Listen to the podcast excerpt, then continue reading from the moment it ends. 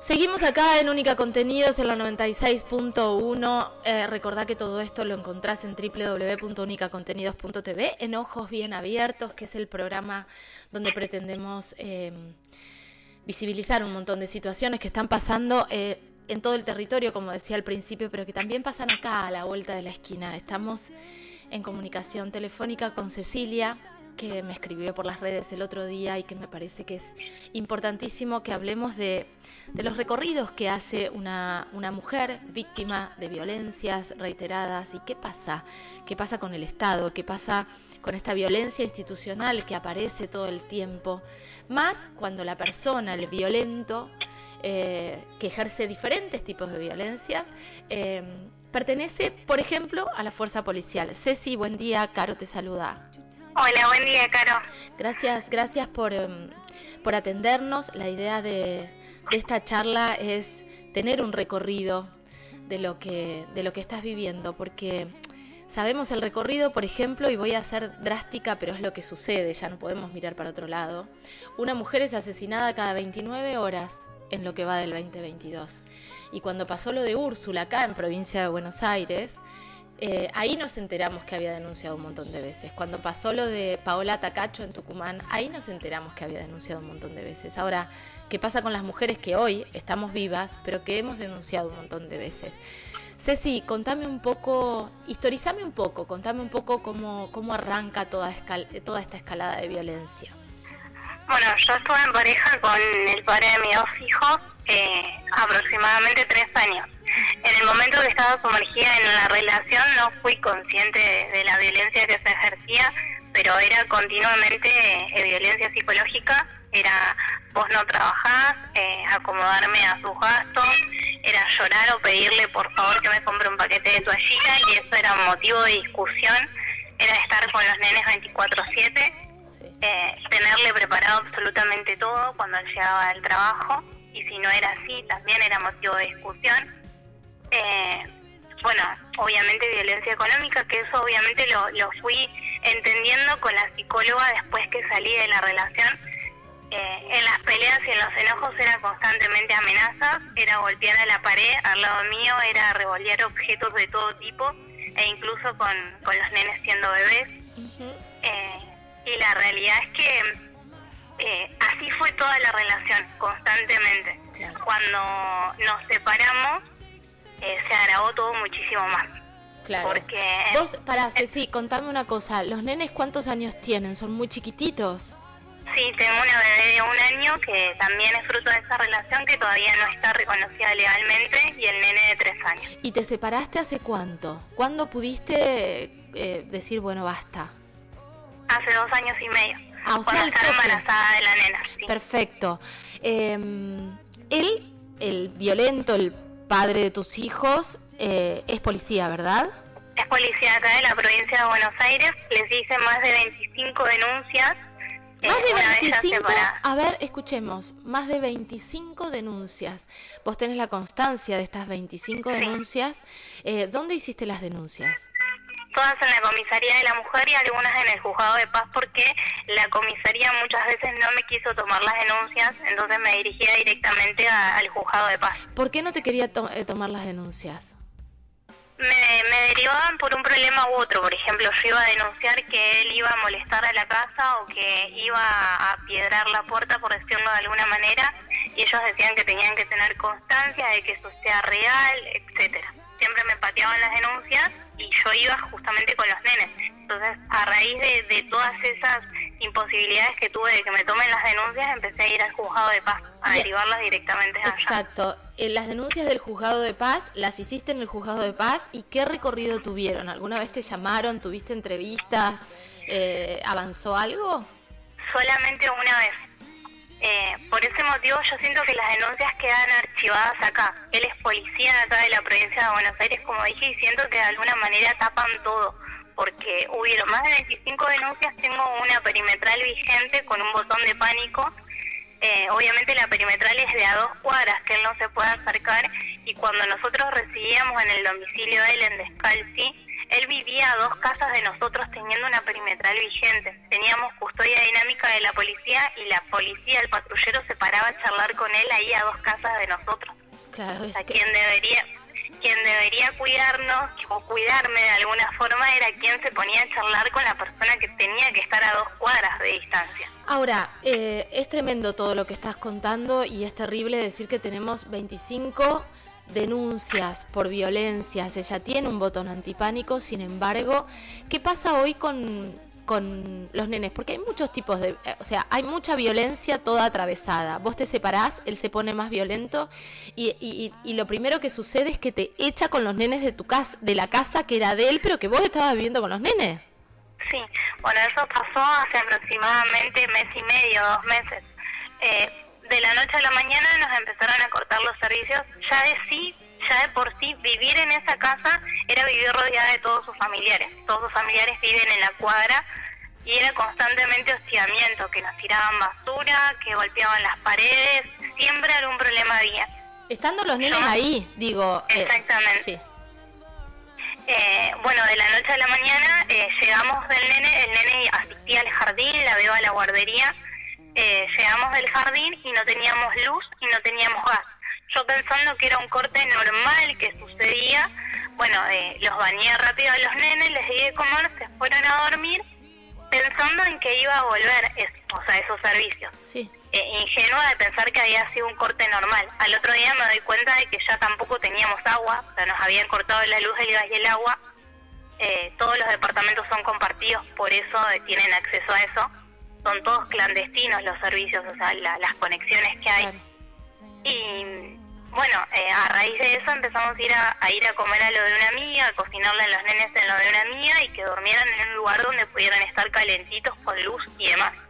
Durante el día volvíamos a la casa eh, para buscar ropa y demás y nos encontramos eh, una tarde que volvimos que nos habían cambiado la cerradura de la casa y se habían empezado a llevar los muebles. Eh, y o no sea hubo que- forma de acceder. O sea que eh, no solo está todo registrado lo que tiene que ver con las denuncias eh, por violencia, sino que además directamente te dejan la calle con sus dos hijos. Exactamente. Eh, los dos son bebés. Eh, bueno, ese día obviamente me desesperé. Bueno, te das una idea de lo que lloré, de lo que grité. Enseguida llamé al patrullero. Me dijeron que no podían hacer nada porque no había titularidad de la casa.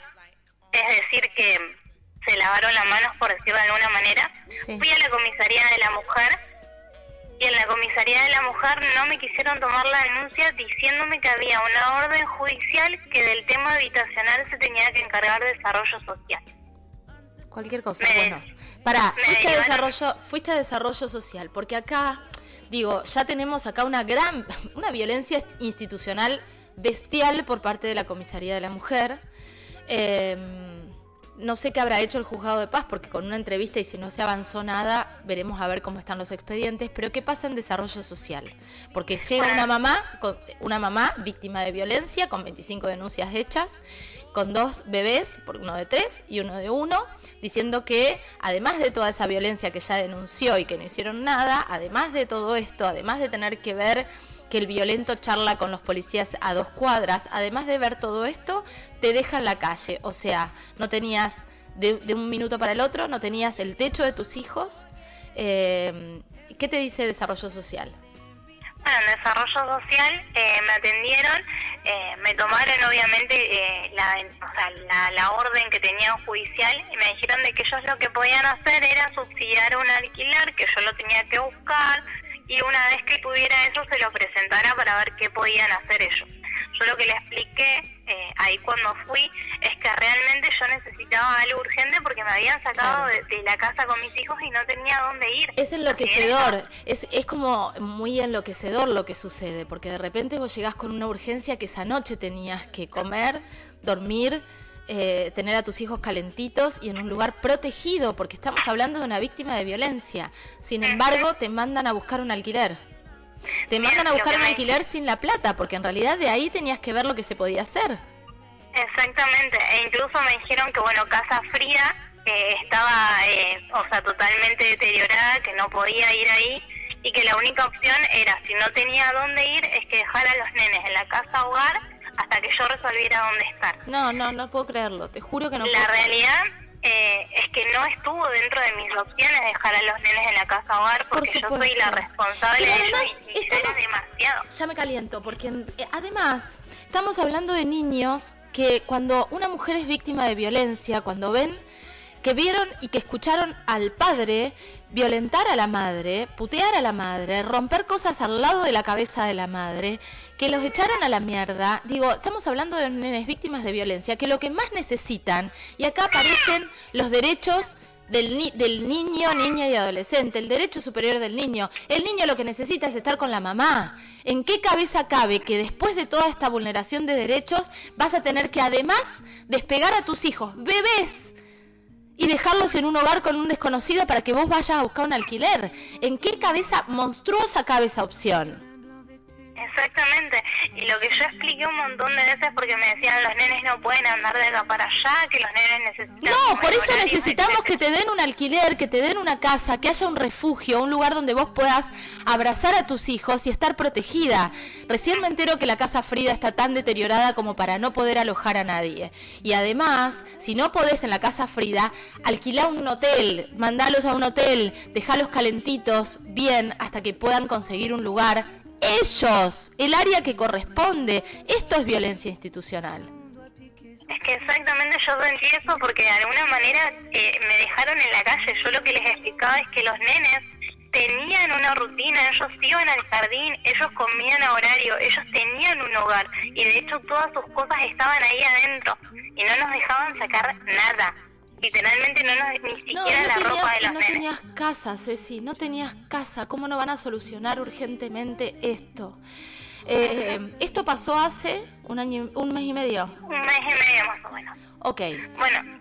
No digamos ni dónde estás ni nada. Lo que yo necesito saber ahora frente a este panorama, porque esto por supuesto hay que provincializarlo, hay que nacionalizarlo, hay que ver qué se hace. Pero más allá de esto, eh, eh, hay, organismos que trabajan muy bien, eh, vamos a ver qué se puede hacer dentro de la provincia de Buenos Aires, pero hoy cómo está la situación.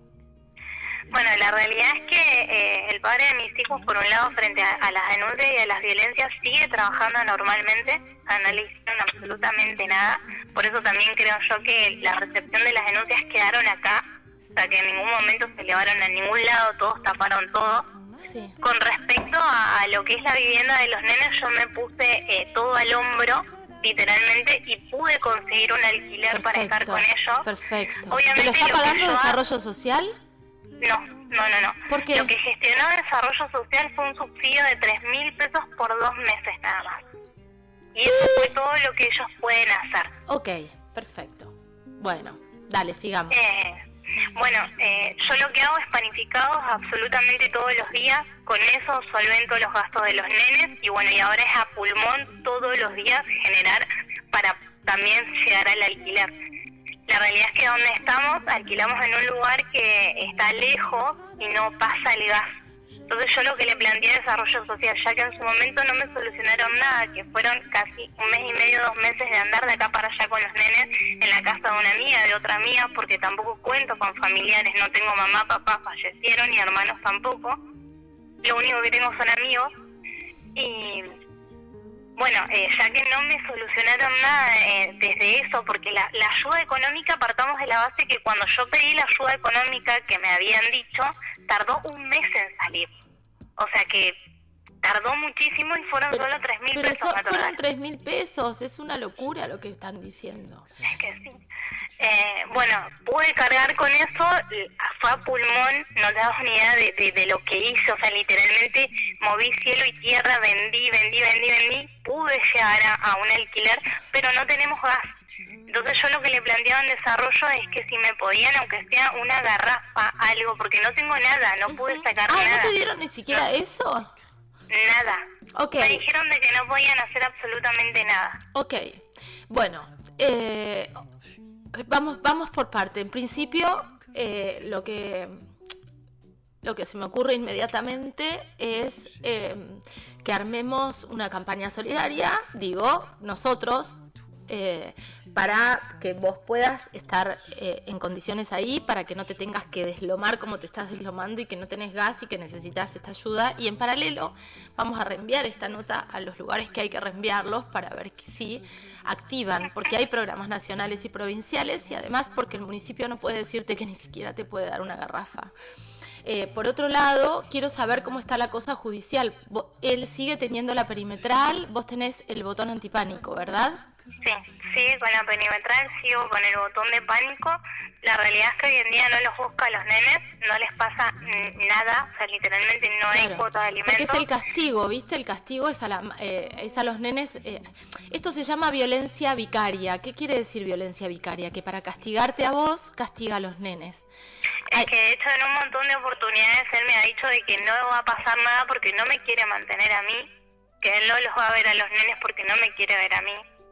No tiene sentido. Esto es violencia vicaria. Cuando hablamos de violencia vicaria, que la gente no sabe qué es y que lo vemos como lejos, es esto. Cuando castigan a los nenes para castigarte a vos. Y hay, y hay situaciones extremas de este tipo de violencias, digo, o sea, han llegado a situaciones muy tremendas. Eh, Ceci, vamos a seguirla por privado, eh, vamos a ver de qué manera armamos la campaña ya eh, con, con, un CBU, pero más allá de eso vamos a activar con los organismos que corresponden y vamos a visibilizar esto de la, de la mayor manera que se pueda, porque estamos hablando de un tipo violento, estamos hablando de 25 denuncias en la comisaría de la mujer, denuncias en el juzgado de paz, estamos hablando de violencia institucional de muchas áreas del Estado municipal. Eh, incluso en varias oportunidades de, las denuncias, de los hechos que pasaron, él sacó el arma reglamentaria que tiene en el trabajo y creo hasta el día de hoy que la sigue usando, o sea, no hicieron nada. Eso es también la impotencia de, de, saber eh, y de querer que nadie sepa dónde estoy también, porque tengo miedo y es por la supuesto, Por supuesto, además, que... que mm, eh, obviamente que él se va a enterar dónde estás si tenés una perimetral y si la policía te está cuidando cuidando, comillas, comillas, comillas, ¿no? Em, bueno, terrible. Ceci, la seguimos por privado. Cecilia es víctima de violencia, denunció 25 veces, es víctima de violencia institucional. Em, la verdad es que es una vergüenza lo que está sucediendo. Eh, gracias por comunicarte, te mando un abrazo enorme. Armemos, armemos campaña ya. Armamos campaña ya. Un beso enorme. Bueno, muchas gracias, Caro. Chao, hermosa, ahora te llamo. Never miss a night.